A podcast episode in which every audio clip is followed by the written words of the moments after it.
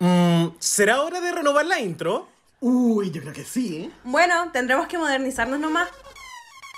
Llegamos hasta lo más profundo de nuestro programa favorito. En este podcast analizamos toda la franquicia de RuPaul's Drag Race. Y resolvemos eternas incógnitas, porque en el 2023 arrasaremos el estrés. Soy Dogo. Yo, Chris. Y yo, Ani. Y somos Reyes de la, Biblioteca. Hola chiquillos, bienvenidos a Reyes de la Biblioteca, el mejor podcast para les amantes de RuPaul's Drag Race. Muchísimas gracias por sintonizarnos hoy. Y recuerden que si este reality show es su programa favorito, este podcast les encantará. Aquí su rey, el Dogo. Aquí su monarca, rey emperador Alteza Cris. ¡Yeah! Y aquí su reina, la Ani, la patudez. Chiques, al fin les tres puntos. Ya era hora, al fin estuvimos, eh, estuvimos divididos toda esta temporada, pero al fin nos reunimos para hablar de lo que fue la gran final de Drag Race España. Eh, quiero saber, mi reina Ani, ¿cómo estás? Bien, ya casi terminando todo, pero como con muchas, muchas entregas, pero feliz, feliz de la vida, feliz de que se haya terminado Drag Race España. ¡Woo! ¡Yay! Al fin, finales felices o no, lo descubriremos en este episodio. Chris, mi rey monarca, alteza, eh, toda la wea. ¿Cómo estáis? Bien, también, eh, almorzando, de hecho, que la abuela no sepa que ahora estamos grabando, eso sí, pero feliz porque estoy comiendo. Estupendo, muy bien. Muy importante alimentarse. Oigan, chiques, eh, les cuento que hoy día vamos a hablar efectivamente de lo que fue esta gran final de Drag Race España temporada 3, que también corresponde a nuestro capítulo 249. Y les tinca si empezamos a abrir la biblioteca al tiro. Ya. Genial. Uh. Y como saben, este capítulo parte, ¿cierto?, con las que reflexionando sobre lo que fue la partida de la fan favorite de esta temporada, lo cual también eh, acá como podcast nos da como bastante pena, sobre todo la la gente no puede ver su cara, pero es una cara muy triste. Y después de la partida, por supuesto, de Clover Beach, es cierto, no, no sucede nada muy importante, honestamente, más allá como de ver a Ornella quizás reflexionando sobre su primer lip en la temporada, pero también sabemos que eventualmente este es el capítulo del remix por lo general, en el contexto de Drag España y casi cualquier franquicia. Y, por supuesto, se presenta el desafío, el cual es escribir versos y hacer un video para la canción Fiebre de Supreme Deluxe. Eh, chiques, un poco también como para conversar de, de, esto. ¿Les parece que es un desafío apropiado para las queens? ¿O ya no nos parece tan interesante? A mí, la verdad, todavía eh, me gusta. Yo creo que también porque siempre es bacán, porque creo que la producción en España igual como que le pone color. Creo que ya en otras franquicias, en la gringa sobre todo, ya como ya basta, porque siento que ah, le ponen color cuando quieren nomás. Onda, siento que Catwalk es así muy bacán, pero también tenemos otros que son como más flop. Entonces, no sé, aquí este me gustó harto. Siento que es bueno que sean canciones que ya existen, más que hacer canciones para esto, porque igual le da como cierta importancia. Y eso lo encuentro entretenido porque igual tiene muchas partes, como eh, sabéis que un video podéis grabarlo 20 veces si queréis, pero igual tienen la performance en el escenario, entonces igual es desafiante. Así que eso me gusta, lo encuentro entretenido todavía. Amo a Ani, muchas, muchas gracias. Y Chris, quiero saber un poquito, ¿estás de acuerdo con Ani? La verdad es que bastante, hoy día estamos muy agreeable entre las dos. Sí creo de que, bueno, Supreme es una queen con muchísima carrera y, bueno, se mencionó cuando salió incluso España 1 que incluso muchas de sus canciones se escuchaban acá en Chile antes, entonces igual no es como que estás tomando una canción, digamos, desconocida para un público que esté enfocada dentro del mundo drag. Así que tiene de alguna forma cierto impacto. También me gusta un poco de que a diferencia de lo que fueron las primeras temporadas de Drag Race Estados Unidos, siento que los videos musicales se prestaban mucho más para el camp, más que por querer hacer un video musical así como potente. En cambio, sí se nota acá que en España les interesa elevarse, como, y, no hay nada de malo en el camp, pero siento que igual al, momento de hacer que se vea un poco más producido, le da un poco este aspecto más rewatchable. Como que no te vas a quedar con la risa de la primera vez y de ahí no vas a probablemente pescar nunca más el video, sino que es así como, oh, me acuerdo que esta cosa se veía fabulosa, o como que en esta parte hacía un movimiento muy bueno, no sé. Y vas a volver al video en base a eso. Y nada, y siento que las canciones de Surprise son súper buenas, tengo que decirlo también. Me, me gustó mucho la canción. Amo mucho, la fiebre caliente, amo. sí, me pasa con la canción que sí siento que es un buen recurso en España en particular. eh, porque le ponen mucho color, le ponen amor, uno ve el video musical y es como, ah, ya, están interesados en que se vea diferente y la manera en la cual siento que mezclan y juntan los versos se hace sentir casi profesional. No se Ujú. sienten así como dos cosas aparte, que es lo que me pasa a veces en Race. Se sienten como dos producciones muy distintas. Y pucha, como que ya, yo entiendo que RuPaul tenga todas las canciones, pero probemos otras cosas, pero tampoco no drag nepoticemos como a otras personas por lo que pasó como en nuestras ocho, que tuvimos esta canción como de los creadores, después va a ser como, vamos a tener el remix de la canción I'm Hilarious de Ross Matthews, y es como, bueno, No. favor, no, no hagan eso nunca. No. Siento que tienen que probar otras cosas. The Actions de Michelle Visage. Ya. Es como, soy una pesa puliada, by Michelle. Y como también sabemos, esto es eh, bastante emblemático ya de los capítulos de la final, porque tenemos ciertas las conversaciones en un podcast que no es Reyes de la Biblioteca con Supreme Deluxe. Y dentro de los temas también que se hablan, eh, por supuesto tenemos a Vania que habla de que cierto este personaje eh, nace como una necesidad también de, como de eh, poder emerger, ¿cierto? En los ambientes gays de los bares y los clubs. eh, y que también empezó a profesionalizarse hace bastante tiempo ya, hace aproximadamente 15, 16 años. Y cuenta también que Vania ayuda como de su manera de sacar esta timidez, lo cual también hizo como un cambio súper, súper drástico. Y que esto también, haber estado en Race, le ayudó a completar eh, su trayectoria como artista. Por parte de Pitita, em, ¿cierto? Nos hablan un poquito de que no usa el pin, que es como raro, porque es como too late. y que se siente también orgullosa de lo que ha logrado la competencia, que le ha, que le ha dificultado, entre comillas, tener como este dedo malo, pero eh, dentro de todo igual pudo completar una competencia eh, con una como siento como una dificultad física en este caso, así que igual super slay y que se ha sentido solitaria en la competencia y yo creo que eso se ha súper demostrado como wow pretend to be shocked con respecto a, a Kelly, siento que también fue un poquito más complejo lo que presenta. Cierto, nos comenta de que se lleva eh, bien las críticas debido a un excesivo sufrimiento en su vida. Entonces, el drag es como su, como su escape, es como su forma liviana también de lidiar con las cosas. Y mencionó algo súper interesante que fue lo de la primera temporada, como que se lo tomó mal de primera.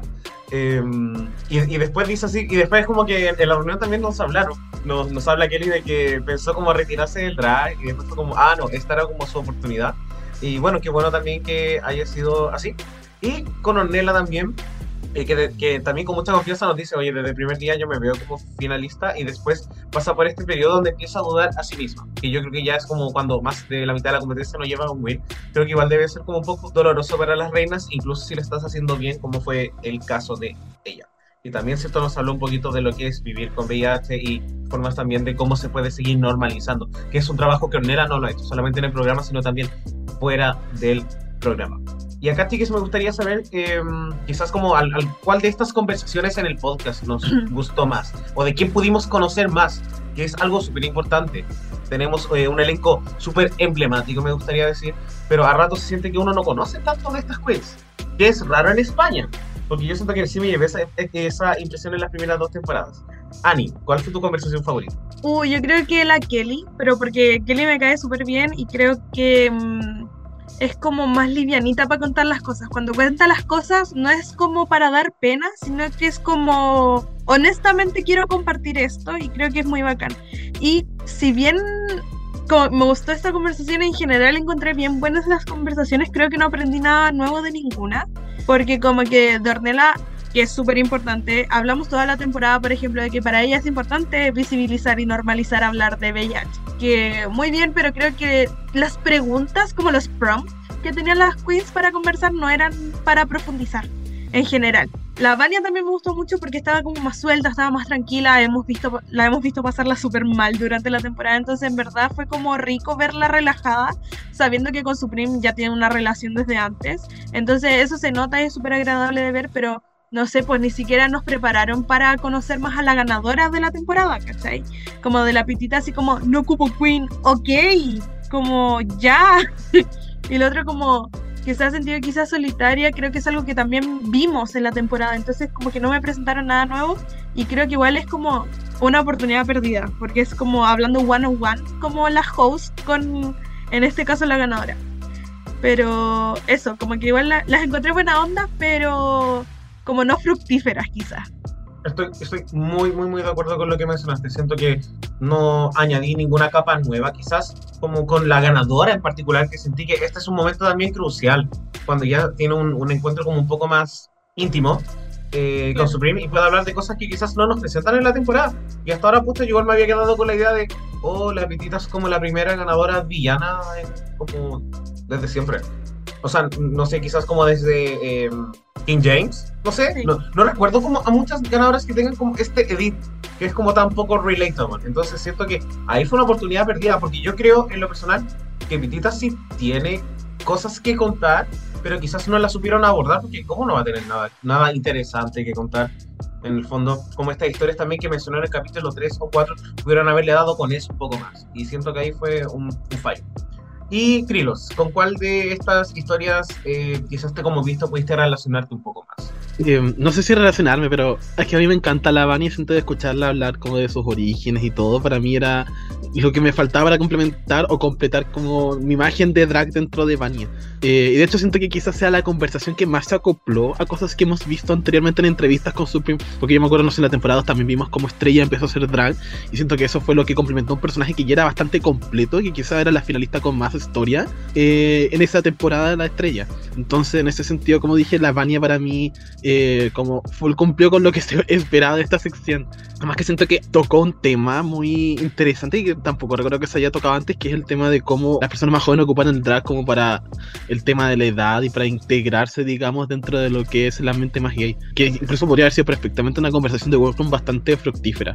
Fuera de eso, también me gustó mucho Killian, que decir que no puedo evitar que me dio como un poquito de pena, porque obviamente uno ya sabe cuál es como el arrastre que provocó Kelly para esta temporada. Y cuando yo la escucho diciendo como, no, estoy con muchas ganas de hacer mucho más, de hacer mucho drag, estoy súper feliz de, de estar acá y de, y de sentirme validada, como que me da mucha pena pensar todo lo que pasó y todas las cosas de las que la están responsabilizando por, por decisiones que finalmente tomó el jurado y que no tienen nada que ver dentro de lo que Kelly hace. Y, y respecto a que ella se, se haya sentido mal con el tema de la primera temporada, igual me recuerda quizá un poco de lo que hablamos durante el Meet de Queens. Kelly Roller era un nombre muy sonado desde el comienzo. Y bueno, de hecho, también lo dimos como dato freak en ese momento que para la promo de la temporada no mostraron a alguien en patines, o mostraron como unos patines andando. Y no era Kelly Roller, entonces imagina a Kelly viendo esa cuestión así como puta me están bebiendo.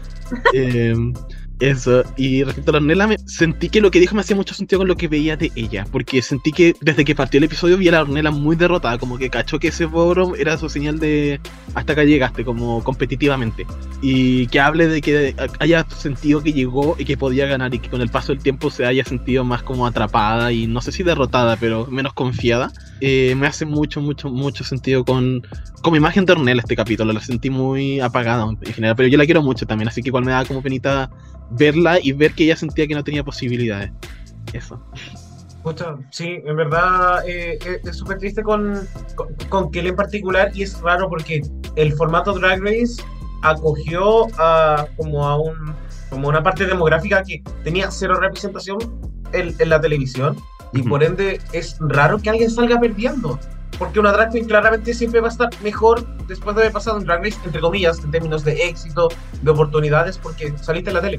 Y es tan raro que una queen le vaya peor después de haber pasado por Drag Race y me da mucha pena que le esté pasando a Kelly ahora. Y que, entre comillas, nada de eso también es, es su culpa. Siento que es súper Ujú. triste y puta. Bueno, fan de el, así el fandom de Drag Race, muy inmaduro también. Y chiques, quería preguntarles ahora que hablemos del desempeño de las queens en el desafío principal, ¿cierto? Donde tenemos este video musical de Fiebre de Supreme Deluxe. Ani, ¿qué te pareció y quién fue tu favorita? ¿Quién se comió este verso?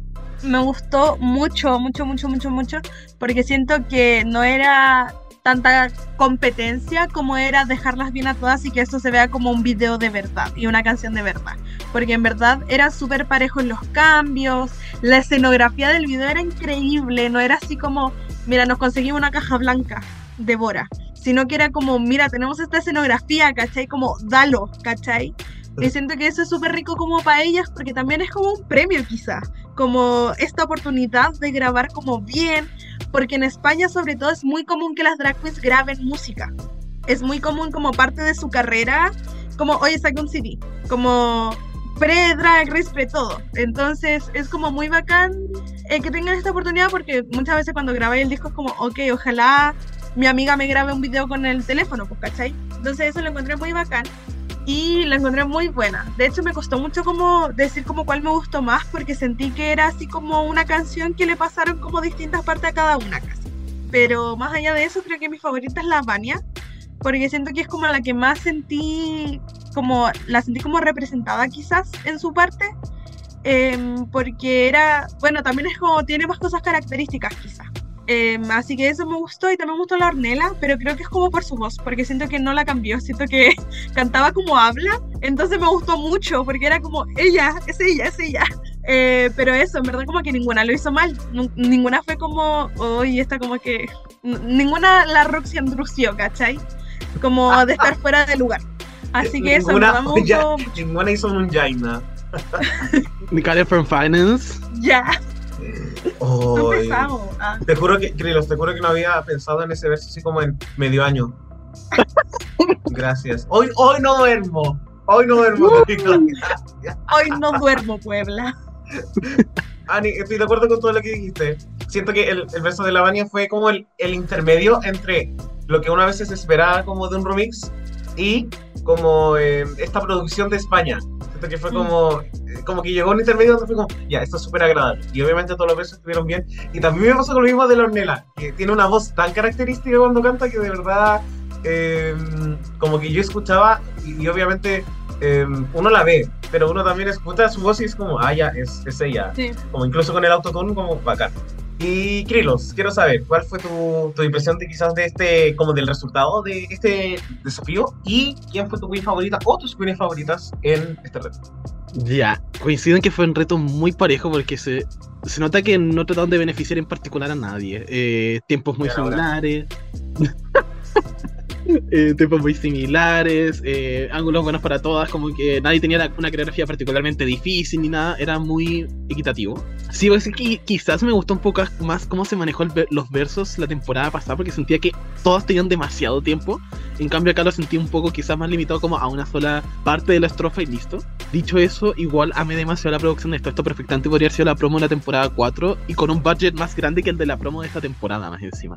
Así que entiendo completamente cuando las queens dicen esto de "Ah, qué emoción grabar el video, porque eso me pasa también en Estados Unidos, como que las queens como, ah, vamos a grabar un video de RuPaul, pero como que tampoco se siente tan elaborado, se siente como muy obvio que es como para vender y para el programa. En cambio, casi siento con el nivel de producción que les añaden que les realmente quieren que la gente vea el video y que sea como bueno y que sea una, como aceleratorio para las queens. Entonces, e- eso me hace muy feliz y me por las reinas en general y como eh, que esa ilusión sea como algo de verdad que pueden ir sintiendo. Onda, puedo imaginar perfectamente que en una disco puedan poner este video musical, ¿cachai? No sé si eso me va a pasar con otros videos de RuPaul tampoco. Y quiénes fueron mis favoritas, bueno, obviamente Vania. Me encantó como metió como el. ¡Ah! Como que. ¡Oh! me hace tanto reír esa mujer, la amo. Y también me gustó Kelly, pero porque siento que la sentí muy cómoda en el desafío. Y quizá que era algo que quizás no, no veía mucho de Kelly, quizás por su edición, quizás porque realmente no estaba cómoda en la competencia, no sé. Pero me, me gustó verla en esa, en esa área. Y bueno, Ornella me llamó mucho la atención la voz también. No, no, no supe distinguir si me gustaba o no. O sea, no- claramente no me disgusta, pero que como cuando la escuché fue como, oh. Pero eso. No mucho. Y mucho así, me, me pasa con Kelly que siento que lo hizo súper bien, pero no nos preparan en el programa para. No nos hablan casi nada de la carrera musical que tiene la Kelly eh, fuera de Drag Race. que, que igual tiene canciones. Y al final uno así como, oh, canta bien, chao. Pero no sé, como que la gente piensa que la buena debe ir como a, a esta weá donde van a patinar al parque Bustamante y listo. Como, no, como la Kelly Roller hace otras cosas, gente. Como canta también, hace otras cosas. Y eh, bueno, también tenemos un momento súper lindo donde las finalistas, ¿cierto? Se dicen cosas lindas en el boardroom. También tenemos eh, a todo lo que es la, la pasarela, ¿cierto? De eh, las eliminadas, que siempre es como un momento increíble. Eh, Como que yo amo ese momento en todas las temporadas. Vamos a ver a queens que se puedan presentar con su último look. Y se anuncia el top 2 eh, de esta final de Race España. Y después de un lip sync del cual vamos a hablar, nos mencionan que Pitita es la ganadora de la tercera temporada de Drag Race España. Y aquí quiero que un poquito conversemos de- como de este cierre de temporada.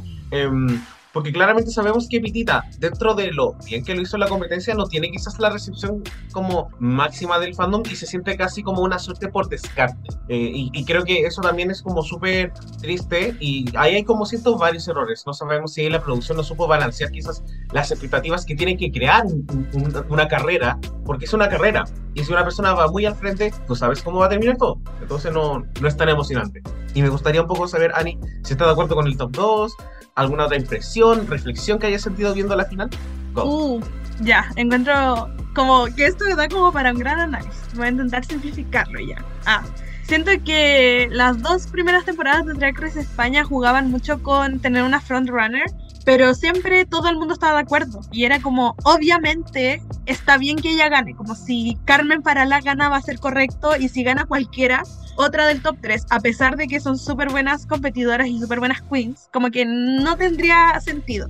Y creo que acá como que quisieron jugar a lo mismo, solo que no sé si el nivel de las queens mejoró o las queens performearon mejor el formato que les daba Drag Race, porque muchas veces estos wins como que se le daban a Pitita eran súper cuestionados y yo soy muy de acuerdo con esos como cuestionamientos. Entonces siento que como que está bien que ganara bajo lo que ellos querían crear, sin embargo creo que juzgado como quizás más objetivamente esta temporada como que sería muy distinto. Onda, este top 4 yo no me lo imaginaba como en ningún momento, ¿cachai?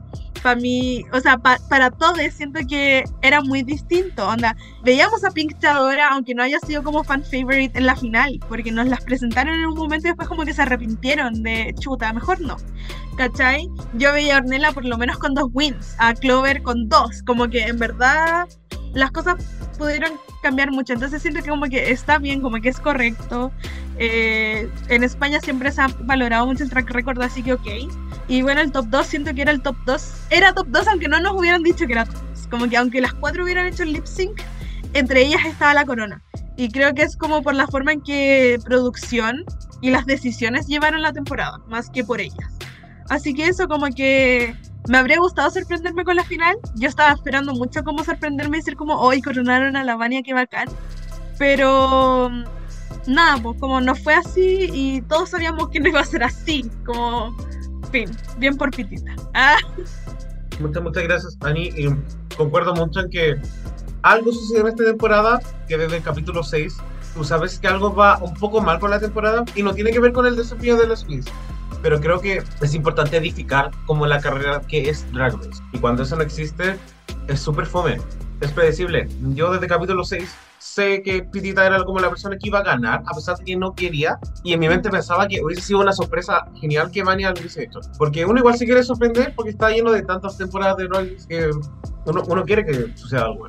Em, entonces sí, creo que comparto mucho, mucho eso y el top 2 era predecible em, y creo que está bien.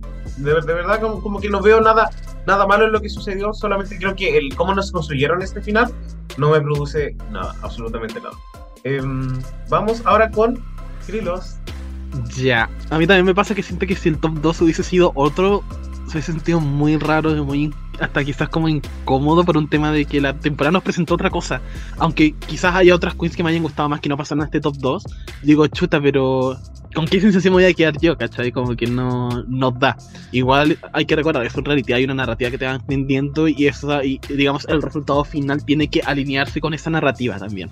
Dicho eso, sí creo que, claro, toda esta temporada un problema muy parecido con Lani. Siento que con el caso de Carmen y Sharon, inmediatamente te das cuenta como de lo que estaban trayendo y era como muy indiscutible que por lo menos iban a estar high, como ya si ganaron o no, a lo mejor te gustaba otra más un poco, había matices, random, involucradas, lo que sea, pero siento que quizás como en Pitita me sentí muchas veces que me trataban de convencer que lo estaba haciendo bien más que yo percibirlo como audiencia. Obviamente a veces uno com- comenta el capítulo con gente mientras lo va viendo y había veces que yo escribía como, hoy sabes que no me gustó mucho lo que hizo Pitita, me preocupa, puede que esté en el bottom, puede que esté en low. Y ganaba, ¿cachai? Entonces yo estaba como, chuta, me estoy perdiendo de algo en el sentido como de, hay algo que yo no estoy entendiendo y para mí eso igual fue una constante durante la temporada. Que nuevamente puede ser si a lo mejor realmente hay algo que no estoy entendiendo. Y porque, ojo, tampoco digo que Pitita sea una mala competidora en una mala reina, para nada. Pero sí siento que quizás la forma en la que llegó a la final no correspondió con la percepción que yo tenía de ella como competidora. Creo que va quizás más ligado a eso.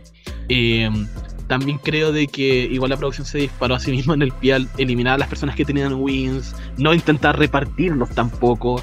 Entonces eh, llegas con una final que a mí me recordó mucho a Yoke 4, que tenías a dos personas que claramente eran el top 2, aunque no hicieran top 2, que eran la HDR con la Danny Beard, y tenías a otras dos personas que te podían caer bien, podía gustarte a lo mejor algo que hacían, pero pucha, tú las apoyabas porque te caían bien, ¿cachai? No porque creías que iban a ganar. A mí me encantaba la, eh, la John Blonde, yo vivo con pasión por ella, pero yo sabía que no iba a ganar y yo no esperaba que ganara porque yo sabía que, que la temporada nos estaba contando que Dani con, con Cheddar eran como la, las que iban a ir por la corona.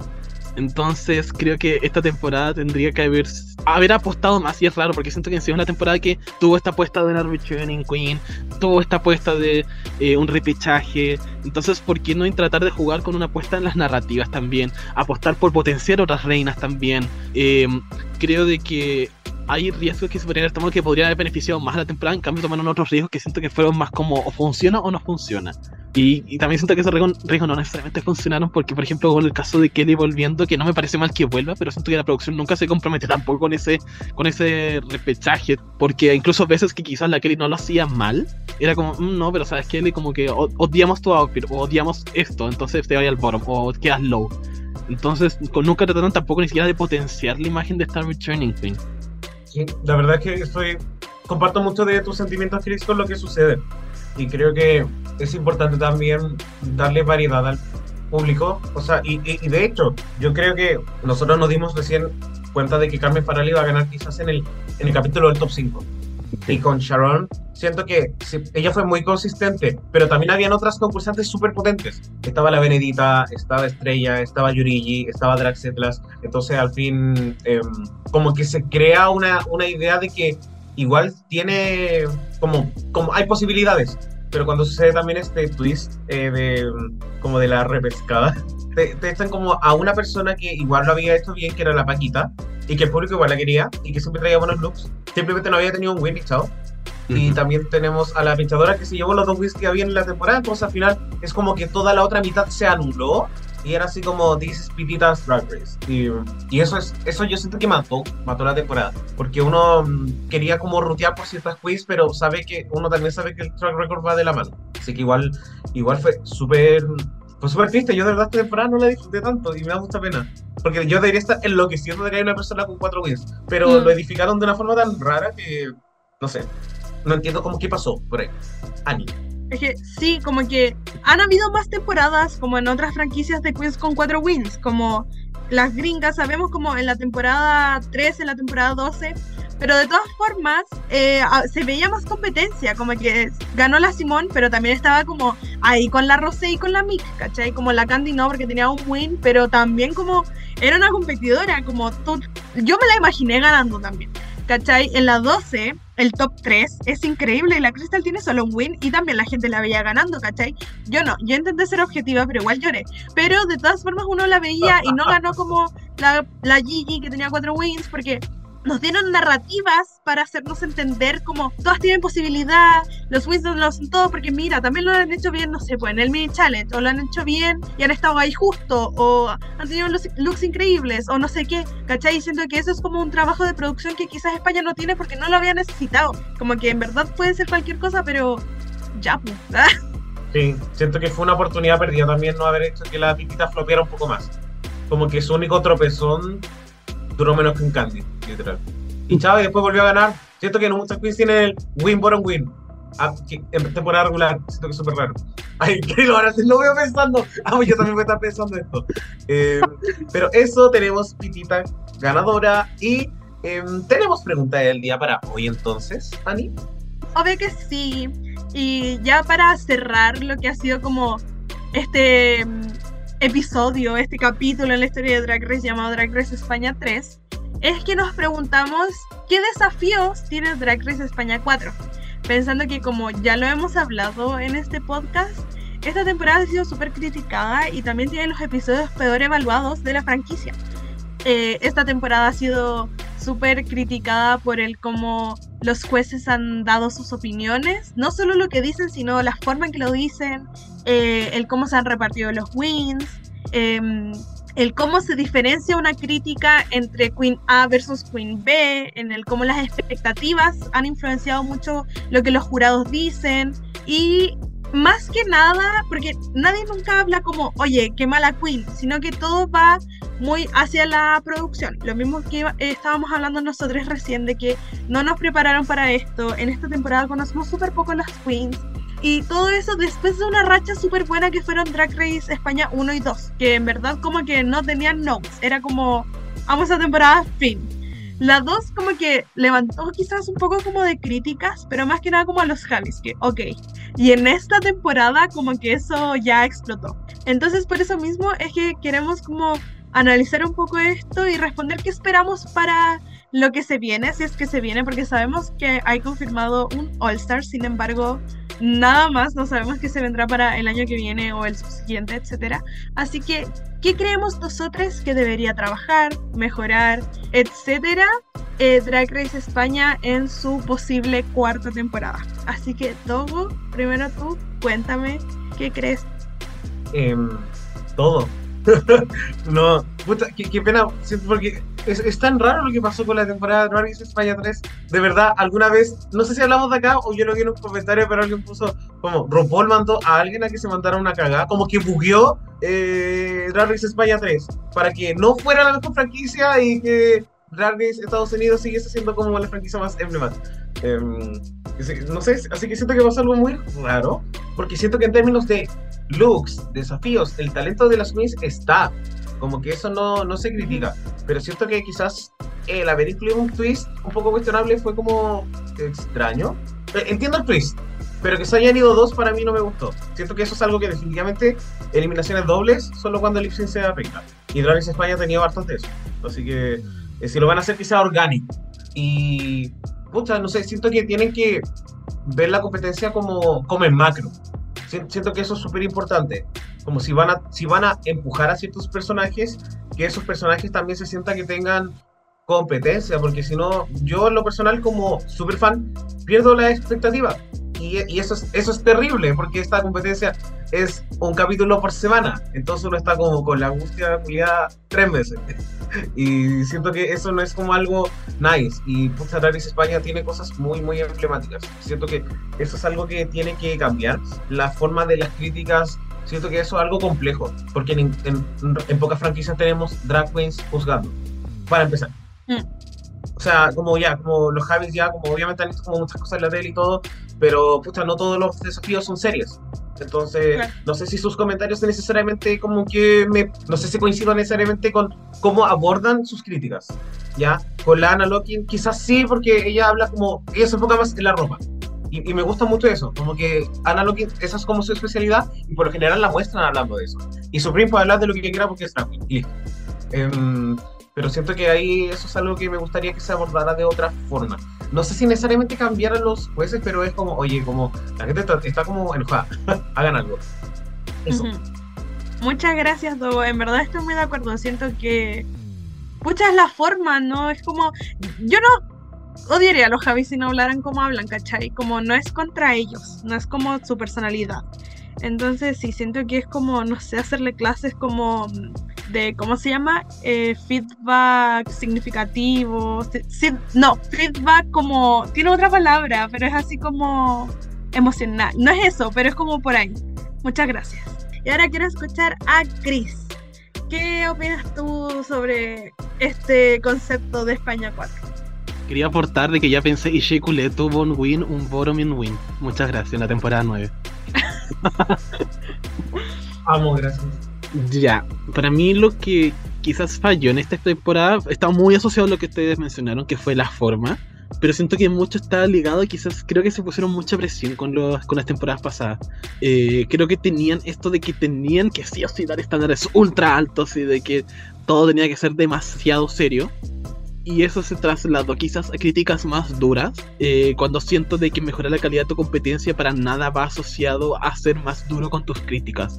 Quizás puedes hacer críticas más puntuales o insistir en ciertos temas, pero eso no implica en la dureza al momento de decirlo. Y yo lo pienso esto porque en el capítulo 2 ya te estaban diciendo como eh, el preview del capítulo 1 para el capítulo 2 era de algunas veces hemos llamado la atención porque hoy día nos toca hacerlo. Porque se supone todas se veían súper mal. Ahí fue cuando retaron a la Clover porque se supone que usó el peor drag en la historia de Drag Race España. Y tampoco era malo, o sea, la, la Clover ese capítulo estuvo en nuestro top deluxe, entonces algo se estaba perdiendo.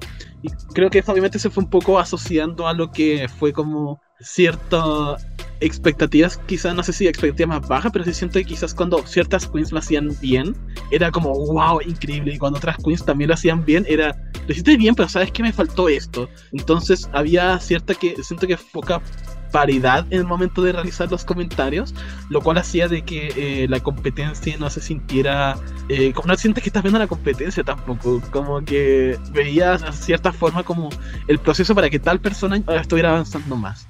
Y siento que cuando pierdes el aspecto competitivo de una competencia, igual también estás fallando. po. Sí creo que hay posibilidades de mejorar. O sea, recordemos que pasamos de divas a Llévame al cielo en Drag Race España.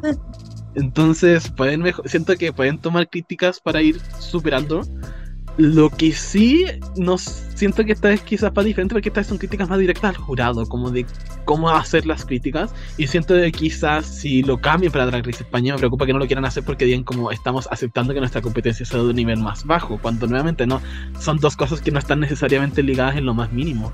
Y yo creo que como profe tenemos súper claro eso, en plan, tus críticas tienen que ser puntuales, atendiendo a cosas específicas y eh, siempre puedes complementar con cosas positivas, al final no todo es malo y pucha, lamentablemente en un contexto como Race tiendes a tener que, tener que enfocar lo más negativo para justificar los lugares, pero creo que en este caso se llegó a un extremo, o sea, yo me imagino como hubiese sido las temporadas pasadas con el tipo de, de jurado que estábamos teniendo esta temporada y onda, como no me hubiese llamado para nada la atención que la Inti se hubiese ido en el capítulo que se fue porque onda, imagínate e- ese nivel de dureza, como cuando siento que la temporada 1 no fue particularmente dura, a lo mejor bueno, con Inti pasaron más cosas detrás de pantalla, se supone, no, no sé, pero lo que nos mostraron igual fue relativamente suave, ¿cachai? Fue más que nada quizás un jurado no entendiendo un concepto más que directamente diciendo, ¿sabes qué? Estáis pintando súper mal, la peluca la tenéis, eh, está, está toda despeinada, despegada, no está funcionando como drag. Siento que esa fue la tónica de esta temporada.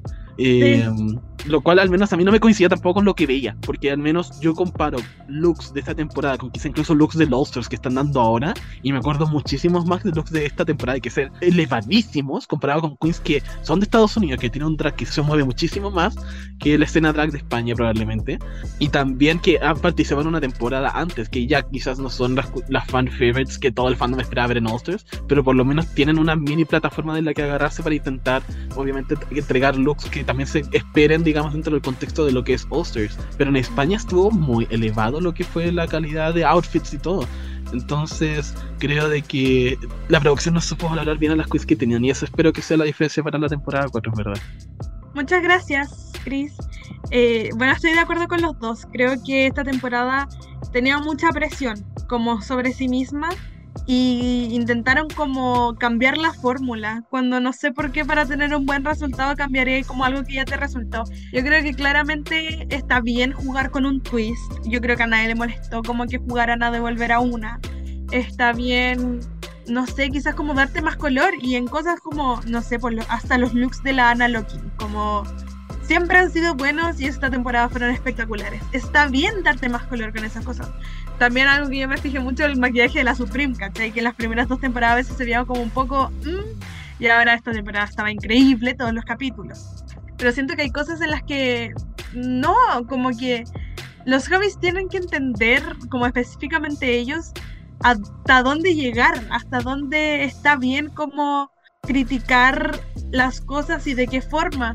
Porque si son tan majaderos con un mismo tema, como que, pucha, quizás la Queen no quiere cambiarlo, como, ya basta, entiendo que durante un capítulo sea como, no sé, no me gusta este look o no me gusta esto, pero referente al desafío, ¿cachai? Muchas veces, como, no sé por lo que le dijeron a la Ornella, así como, no estás rendida, estoy como hablando del carácter de, de una persona y siento que eso igual como juez, sobre todo ellos que la- las ven una vez, ¿cachai? En la pasarela, es como súper como, ¿qué te pasa? Como, no me conoces, como, la, la Ornella decía así como, esto no me de- define, como, me están diciendo algo que no va conmigo, y siento que eso igual tenéis que mm, medirlo. Obviamente puedes decir, no sé, te veo un poco más cansada, te veo un poco más, no sé, distraída, pero así como, oye, te rendiste, igual lo encuentro como patúo, ¿cachai?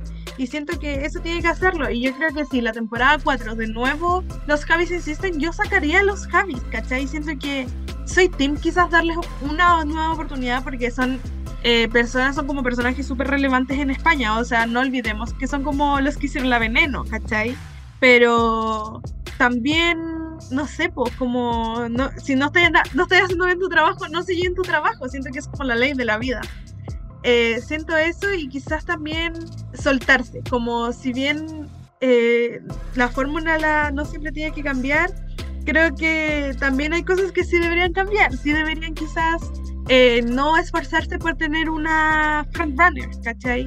Esforzarse por tener, o no esforzarse, pero jugársela con tener tres queens que tengan tablas similares, no todas dos wins, porque igual fome, pero sí como, oye, no me no voy a tener favoritismo por una, porque ella también lo está haciendo bien, también démosle wins, ¿cachai? Como jugársela que creo que si bien en la primera temporada resultó, en la segunda mm, y en la tercera flop, siento que también es como repartamos, pues, ¿cachai? Si tení nueve capítulos competitivos, tener cuatro queens con... eh, o sea, una queen con cuatro wins y después las otras do- dos finalistas sin ningún win y una finalista con dos, como que, ¿qué estáis haciendo, cachai? Siento que quizás el Drag Race gringo puede darse ese gusto porque tiene 14 capítulos competitivos, ¿cachai? Aquí hay 5 menos, entonces también como ver eso, ver como lo que tienen y pucha, como aprovechar que la gente yo creo que igual les va a dar una oportunidad. Yo creo que este no es como el final de Drag Race España. Y aprovechar a hacer algo bien con eso, ¿cachai? Eso opino yo. Gracias, chao. Y quería solamente agregar que la gente puede huevear mucho. Que se van a que van a eliminar la suscripción de A3 Player, van a estar viendo España 4 igual. Sí, Sí. So- sí, yo creo que acaso las queens las que no, no tienen que pescar mucho al fandom, porque nada de lo que haya pasado entre comillas, más allá de relaciones como interpersonales de drag queens, es culpa de ellas. mm, Absolutamente nada. muy cierto. Bueno, eso pienso. eh, muchas gracias. Y ahora yo creo que podemos pasar ya a nuestra cena de reyes. Así es, porque como siempre tuvimos la categoría final de Runway, que fue mi mejor look drag. Así que ahora, como solamente tenemos cuatro queens, vamos a rankear a estas cuatro personitas de nuestras favoritas, sencillamente. Siendo la número 4 la que menos nos gustó, que eh, creo fue de forma unánime, de hecho, lo cual me da mucha pena porque la amo. Pero en número 4 tuvimos el look de Ornella Góngora. Así que eh, me gustaría partir contigo, Annie. Eh, ¿Cuáles fueron tus impresiones de este look y por qué la pusiste última? Ya. Lo puse último porque es el que menos me gustó. Gracias por tu pregunta. Ah, no. Ya. ¡Qué pesada! ¿Por qué se, ri- por qué se rindió? No, qué rabia. Ya. Me pasa que siento que esto es una gran idea. Siento que salir con un traje en una final sí es un statement que es lo que ella quería hacer, como lo puso en Instagram. Pero siento que, no sé, como que no le queda perfecto. Siento que es innecesario que tenga solo una manga. El pelo creo que es muy chico para lo grande que es para abajo, porque su una manga es pelúa y después tiene este tul atrás, como que era muy grande y lo encuentro un poco desproporcionado. Amo el color, eso sí, pero. Y encuentro que es una buena idea, pero siento que no. No sé, no lo encuentro glorioso. Encuentro que se ha visto mejor otras veces durante la temporada. Este es su look final. Pero eso, eh, bonita la cámara. Muchas gracias, Annie. Ahora, Dogo, cuéntanos. Ya, primero ¿Por qué quiero decir que yo no odio las urnelas. Ya. ¿Odias el electrocabaret? Me encantó cuando dijo que esa era una wea que ya había inventado. La me. Pucha, y si- siento que eh, comparto la misma idea con, con Ani, que es, es un buen concepto. Siento que lo que iba a crear, para mí me daba como, como, como algo que hubiese sido digno de una final. Y no lo digo que no lo sea, obviamente, pero hay como cierta grandiosidad que uno igual se espera como en el look final. Y Ornella ha, tra- ha traído looks súper interesantes en la temporada. Entonces me sorprende que este esté como al mismo nivel de esos y no como... Este debería ser como su look más grandioso, porque es como el look de... como con el cual te podrían coronar. Entonces para mí siento que ahí hay como algo perdido, hay como algunas cosas que no me cuadran mucho en términos de quizás esta silueta, este tool de haber sido como mucho más grande, el pelo de haber sido más grande, quizás se hubiese balanceado mejor. Pero básicamente eso, siento que se ve muy bien con Sí, o sea, siento que falta esa magnificencia. No sé si será porque su categoría literal era como mejor drag y no fue como esta elegancia, extravagancia y todo eso donde uno espera como que literal se van como 20 pelucas encima, pero sí, me gusta la, lo que quiso llegar. No sé si el resultado final, pero el rostro como siempre bello, porque Ornella es preciosa. Y pasamos ya ahora sí a nuestro tercer lugar que corresponde a la ganadora de la temporada, Que eh, nos trajo esta impresión negativo dentro de su outfit y todo. Pero me gustaría saber contigo, Annie, ¿qué te pareció el concepto de esta ganadora de esta temporada? ya. Siento que el look es como muy digno de ella, como señora vieja. El estampado es bien bonito, pero siento que el styling es lo más feo que he visto en mi vida. Encuentro que es peor que feo, es peor que malo, es peor que ya con respeto igual, pero siento que como que esta sombra verde, como que no le hace nada, los labios, como que nunca me gustaron cómo se los hacía, ¿ah? pero esta vez yo creo que se superó. Eh, como que quería hacer el Kylie Jenner Lip Challenge y no, no ah, ah. La peluca, siento que podría, era un buen momento para tener un contraste entre como la ropa y el pelo, porque aquí en el cuello ya tiene como un pañuelo, entonces ya se ve chica y el pelo negro como que la aplasta y más encima estos aros gigantes que le chocan con todo. Yo encuentro que es ley de vida aquí en, vera, en invierno, cuando andáis como con cuellos, bufanda, etcétera, se ocupan aros chicos porque te choca y ella como que no, no pensó. Siento que es bien feito la verdad y eso, eso fino, chao, nos vemos. No me gustó por si acaso, no sé si entendieron. Gracias por la aclaración. De hecho, tía, justo te iba a preguntar eso porque no me había quedado muy claro. Claro. ¿Te equivocaste de podcast, weona? Ay, oh my god. Ya, no. Eh, me lo merezco. Yo sé que vas a aportar de una defensa. Mira, yo, yo creo que ya no se puede tocar más fondo. no hay más dimensiones, honestamente. Ya, yo quiero decir que a mí este look sí me gustó, porque siento que es un traje que, que, me da como esta opulencia que yo espero ver en una gran final. Em, dijo que este era como, de hecho, el, como el look con el que más, que más había trabajado en su vida, porque tenía no sé cuántos patrones, que esto así como con ocho dedos, no, no entendí como, todo, como todo el huevo. Ah, se le rompió uno de los dedos, de hecho. Sí, cuático. Em, pero sí siento que me da como, como este personaje que ha presentado Pitita, que es como una señora que tiene mucha plata y que siento que su moda también es como un poco anticuada, pero quizás como en el mejor sentido posible. Em, y siento que este traje lo refleja muy bien. Siento que también es como súper inusual como la elección como de el patrón del vestido, el diseño, lo como que siento, siento que me gusta mucho y y claramente veo este look y digo así como, no, esto es como 100% pitita. Y eso claramente es algo súper importante cuando las queens se tienen que brandear. Em, hay cosas que no me gustan, siento que los aros, ya, lo entiendo, pero las fotos como que ni se ven. Yo pienso que es como más tela. Entonces ahí yo siento que hay como cosas que puedo haber como afinado un poco, pero en general siento que igual es un look sólido. Eso. Muchas gracias, Dogo. Eh, a mí la verdad no me gustó mucho tampoco eh, la ejecución, siento. Es que siento que la outfit se lo está tragando. Y todo lo que está usando en general, como la peluca, los aros, todo. Incluso en una de estas fotos que estamos viendo, como que está así parada como muy tiesa, como estos niñitos chicos cuando le pones como una parca, una bufanda, un gorro y está como así, como parada como pingüinito. Así la cae Michelin. Sí, eso que tampoco es tanta tela, pero siento de que no supo cómo hacerla ver quizás con tanta gracia. Creo que va más enfocado por ahí.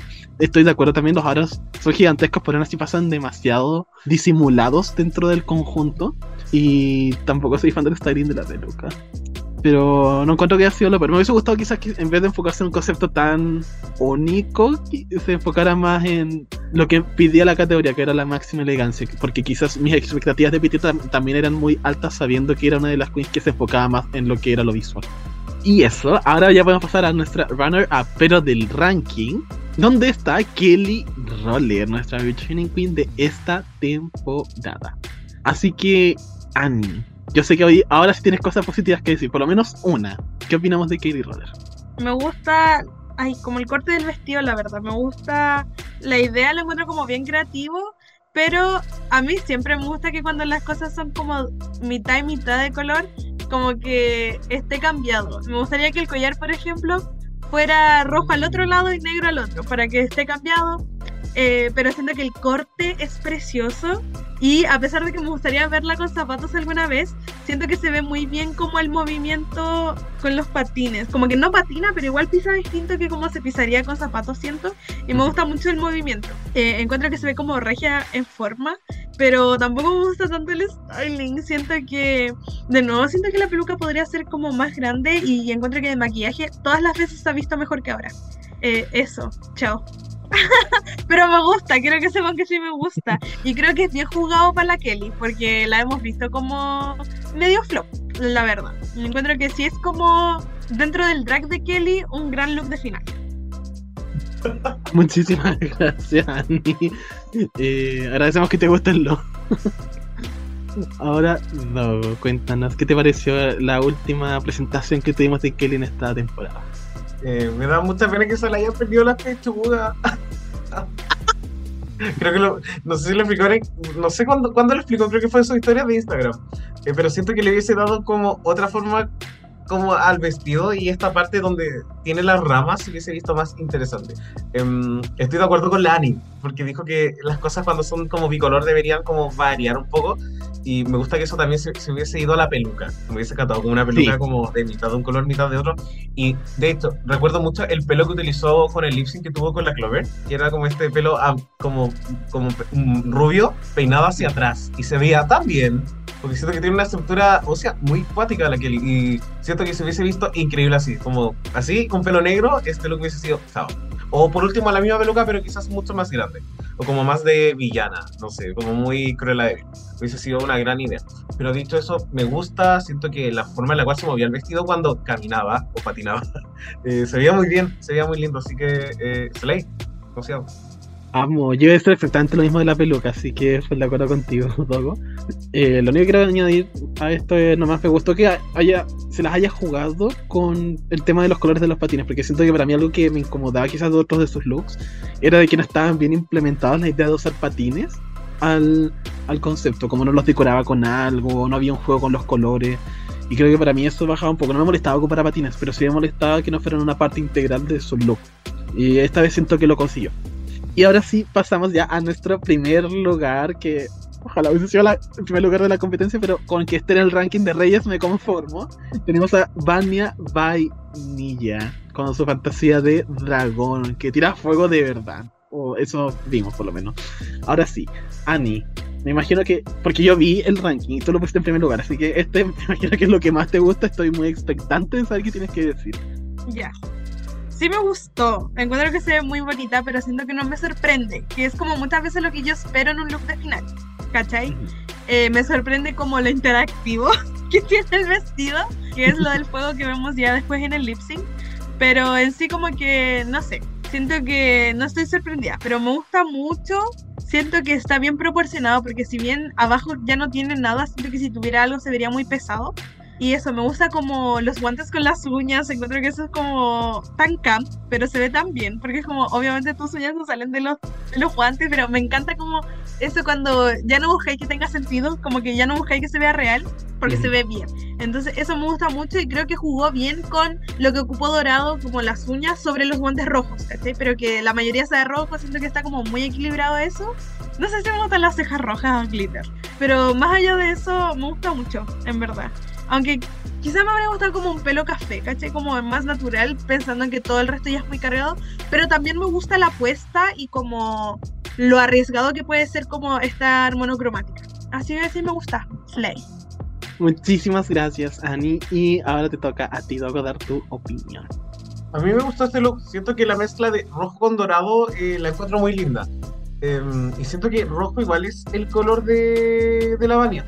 Como que mucho tiempo pensé que el pelo rubio era el que le quedaba mejor y siento que el, rojo le da como mucho uniqueness y como logra balancear como la fuerza igual que tiene su rostro y sus facciones con el pelo así como súper intenso. Así que me gustó mucho y siento que dentro de lo sencillo que quizás es el vestido, porque al fin y al cabo siento que es como un vestido muy simple que tiene como accesorios y cosas que lo elevan eh, siento que estoy como muy conforme con este look, se veía bien, se veía cómoda y se notaba también que se veía como, se vio en el espejo así como, como me veo increíble. Y esa energía también se transmitió cuando estaba en la pasera, así que apruebo. Amo, muchísimas gracias, Dogo. Eh, a mí también me encantó el look, tal como ama Vania. Eh, lo único que quizás que me hubiese gustado, siento que la, de la mitad para abajo está muy pelado el vestido. Quizás como al final del vestido en los bordes ponerle también algo de dorado, no sé, para que sintiera como más completo en sí. Pero igual me encantó y me encanta la Vania. Y en rojo, azul, amarillo, lo que sea, a ver. Y ahora pasamos a, ahora sí que sí, a hablar del lip sync de nuestro top 2 de esta temporada, que consistió de Vania Vainilla con Pitita haciendo la canción Punto de Partida de Rocío Jurado, una canción bastante potente, hay que decirlo. Así que ánimo, Esther, ¿qué te parece este lip sync? ¿Te gustó? ¿No te gustó? ¿Estás de acuerdo con la decisión? Dalo. Ya, hola. Me llamo Annie. Eh, no me gustó el lip sync. Siento que ya la canción es buena, etcétera, pero creo que quieren lograr eh, Drag Race España 1 all over again, como con una balada al final. Y creo que quizás no era la el, el go-to. O quizás ellos no eran para esta canción. Porque pienso, por ejemplo, como ya, obviamente la gata bajo la lluvia, Slay.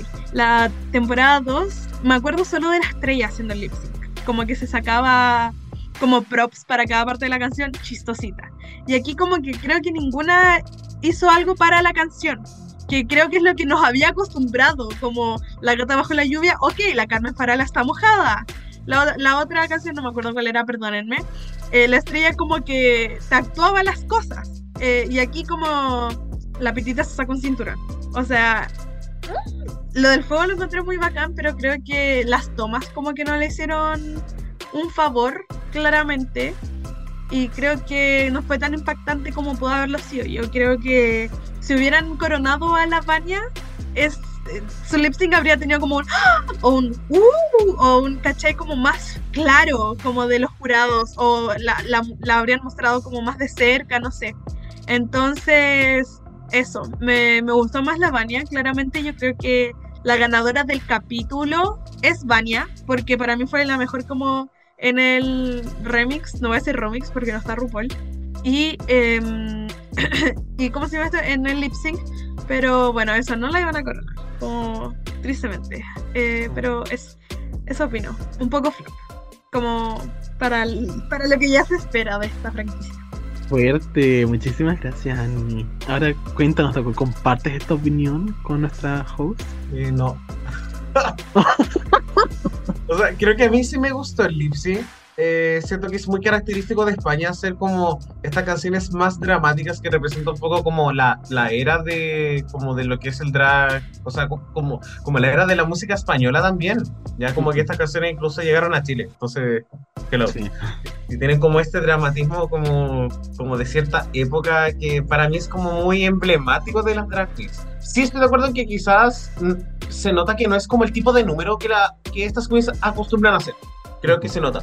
Pero siento que igual dieron la vida. eh, me gustó mucho lo que hizo también Pitita, que fue como ya. Obviamente no Rubil porque fue como. Como que se queda a ver algo. Em, pero se nota que a la medida le gusta esta silueta que es como. Para mí, como la sábana. Así como este vestido, así como grande, así como una pirámide. Al parecer a ella le encanta. Y siento que es algo como muy fashion, pero que no sé si a mí me encanta necesariamente. Y no sé, siento que me gustó el enfoque que le dio Vania, a pesar de que había partes de- donde sentía que no la mostraban. Y yo sentía que se estaba haciendo algo bien. Creo que eso me dio un poco de rabia porque era como, pucha, ya como que ya no va a ganar, entonces fome. Pero dentro de las cosas que mostraron me gustó mucho la Vania. Muchas gracias, loco. A mí lo que me pasó en el lip sync fue que me gustó mucho la expresividad de Pitita. Como que siento que realmente le estaba poniendo emoción. No sé si será porque no vimos muchas emociones de parte de Pitita durante la temporada, pero fue impotente verlo en un lip ahora. A veces me faltaba, me pasaba que, que diga que en momentos quizás necesitaba un poco más intenso de Bunny no me lo estaba dando, pero eh, ahora sí me gustó su enfoque, pero había partes en las que siento que podría haber ido un poco más allá. Y bueno, obviamente lo del fuego del dragón fue increíble. Como no lo esperaba en lo más mínimo y siento que era un reveal igual relativamente inteligente o como un, un gag porque siento que puede quedar con muchas canciones, como que no necesitas necesariamente que sea u- u- temática fuego, ¿cachai? Porque igual es muy específico y al final es una final, por acá la redundancia. Entonces, eh, sí o sí, un momento como con fuego, firework, Katy Perry, no sé, como que va, va a quedar súper épico, así que Slay por mano. Y ahora, antes de cerrar la biblioteca, vamos a escuchar lo que tienen que decir les fans de Reyes de la Biblioteca. Así que chiques, ya nos encontramos en nuestra hora del postre y nos vamos con esta sección, La Voz de la Puebla, donde les preguntamos a nuestros oyentes qué opinaron de la gran final de Drag Race España. Nos vamos con un comentario de Farón Son que nos dice Vititas Drag Race. Amy.d-bajo nos escribe, me gustó mucho el capítulo pero mi ganadora por mil es Vania. Moisés Nava, monarca de la pelusa, nos dice, este top 2 fue reñido, pero bueno, feliz por Pitita, de la Huerta Segura.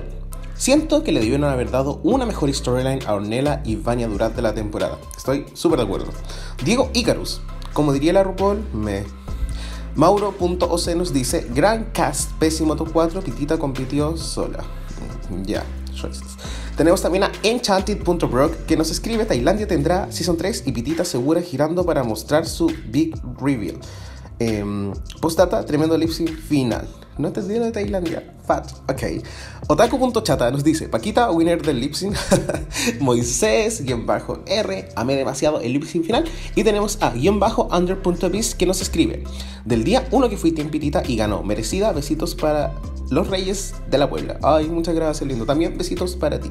Y con eso, queridos, ya estamos finalizando la voz de la Puebla de esta temporada. Muchísimas gracias por apoyarnos y continuamos. Ahora sí, para eh, cerrar este episodio, cerrar esta temporada, queremos irnos a lo que es nuestra sentencia del rey, donde queremos responder la pregunta ¿qué desafíos tiene Drag Race España 4? Y creo que las respuestas son súper obvias. Las críticas, como cambiar la forma, porque obviamente no esperamos que a todas, como a la que se va el bottom y la que no se sabe la canción del lip sync y la que sale en un bikini todos los días le digan siempre eris regia, sino que le digan como, oye, esto podría cambiarse, esto no sé qué sino la forma y no decirle como haría una tonta estúpida y no te sabes lavar el poto sola. Que sentimos que es un poco lo que estaba pasando en esta temporada.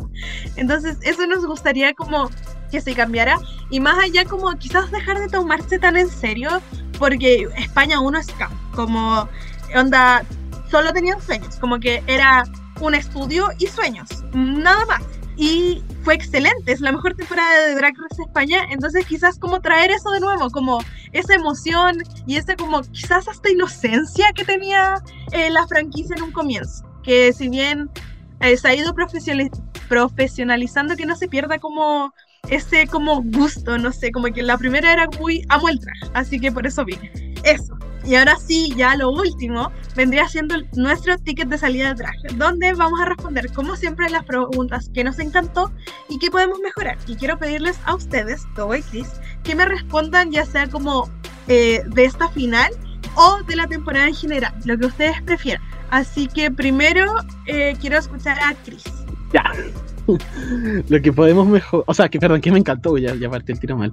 Que, no, que me encantó, aparte de Vane, que ya lo estaba lavando todo el capítulo, eh, los looks de la Ana Loki, no solo en este capítulo, o sea, este capítulo sería estupenda, pero también durante la temporada incluso de Supreme, como que RuPaul aprenda. Siento que con el paso de las temporadas RuPaul iba más simplificando sus outfits.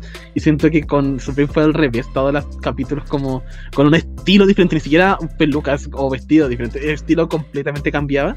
Y me encantó. Siento que los días que vimos a RuPaul súper como elaborada en un outfit fue en esta temporada de Oscar, que estaba súper tiesa porque no podía respirar. Pero acá Supreme supo dar variedad y, y estar regia al mismo tiempo. Así que es ley y qué podemos mejorar de la final. Yo creo que las entrevistas que hizo Supreme, como dijiste tú, había prompts que nos daban quizás para profundizar mucho y siento que no, no recolecté tanto como yo esperaba de todas las cosas, solamente de muy pocas. Muchas, muchas gracias. Eh, bueno, ahora quiero escuchar a Dom. Opina. Hoy, aquí estoy. Ya, cosas que me gustaron del episodio, ya, y siento que en la final tienen que mantener el remix porque ah, es algo que España está haciendo muy bien y siento que es casi un estándar para que las otras franquicias, incluida la original, copien. Que son canciones que le coloquen mucho presupuesto y que tenga como otro arrastre, que no sea como el video que fue sensación una semana, sino que quede como en YouTube y que la gente igual lo vea, porque tiene calidad. Siento que eso es un punto súper, súper importante y que podemos mejorar. Estoy súper de acuerdo con lo que mencionaste, Ani. Siento que las, obviamente a nivel de temporada, las críticas pero pucha, la final igual no se me hizo nada emocionante. Entonces creo que ahí Drag Race España tiene que empezar a jugar con otras cosas. Yo creo que esta final, en términos de lo que fue, fue buena, solo que todo lo que la antecede nos hizo verla como sin ninguna emoción. Al menos a mí eso es lo que me pasó. y espero que no se repita en otra temporada, porque claramente la Risa España le pone mucho más. Así que eso. Muchas gracias. Eh, bueno, yo creo que, que me encantó el elenco. Creo que como que el casting se la jugó heavy con este elenco, como teniendo desde Clover, ¿cachai? A Queens como de renombre que la gente esperaba desde siempre como Kelly Roller, ¿cachai? Eh, siento que Queens como con su mensaje súper eh, súper como presente, como Ornella, eh, una fashion queen, fashion queen que es que es pitita de cierta forma, que tampoco habíamos visto mucho en España. Eh, bueno, Visa mexicana, la María Dilia, ¿cachai? Venezolana. Como que siento que en verdad este elenco lo tenía todo y creo que fue muy, muy bueno. Y eso, como creo que es lo que más me gustó de esta temporada junto a los de Anna Y que podemos mejorar el cómo se cuentan las cosas. Siento que en esta temporada no conozco en nada más que lo obvio a las finalistas. Que como el programa debería hacerse responsable de hacerte como apoyar y como rutear a las finalistas, como y yo creo que si no las conoces igual te genera una barrera. Yo creo que la pitita yo siento como por lo que me mostró esta temporada que tiene súper poco corazón, ¿cachai? Como que ella es como muy profesional, muy seca, muy seria, pero como esa emocionalidad yo no la siento y creo que tiene que ver con cómo se contaron las Así que bueno, eso pienso. Y ahora ya podemos despedirnos, despedirnos de esta temporada y cerrar la biblioteca. Lo hicimos, chiques. Lo hicimos. Eso, muchas gracias a ustedes, muchas gracias a la Puebla y muchas gracias a Ana Loki. Eh, eso. Chao. Besitos. Nos vemos, chiques. Chao. Gracias por todo.